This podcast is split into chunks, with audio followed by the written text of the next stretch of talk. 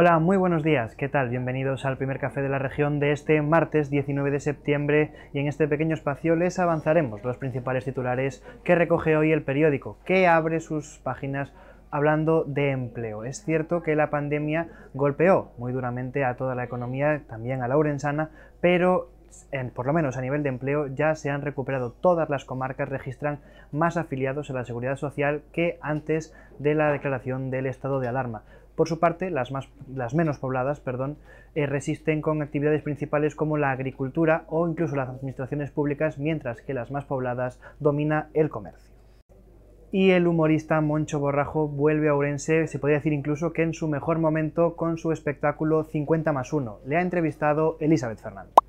Entrevistamos al humorista urensano Moncho Borrajo, que el próximo 23 de septiembre a las 20 y 30 horas ofrecerá un espectáculo en el Auditorio Municipal de Urense.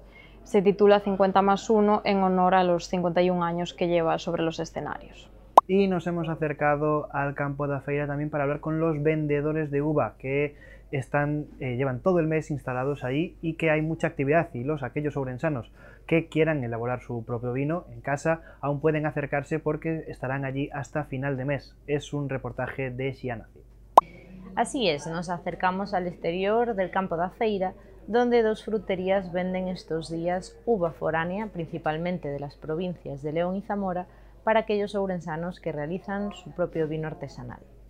Los clientes compran en torno a 500 o 600 kilos de uva, pero también hay quien compra más de 1000 kilos para realizar y la sección de provincia abre sus páginas hablando del pequeño núcleo de Infesta en el Concello de Monterrey, que será uno de los dos únicos núcleos en Galicia que tendrá calefacción gratis a sus vecinos. Esto porque se da por la instalación de una comunidad energética dentro del municipio. Otros temas en provincia, la Diputación apoyará la candidatura de Chandresha de Queixa y Manzaneda como capitalidad de montaña para el año 2024 y también se han registrado nuevos ataques de lobo a ganado, esta vez en el concello de Quintela de Leirado.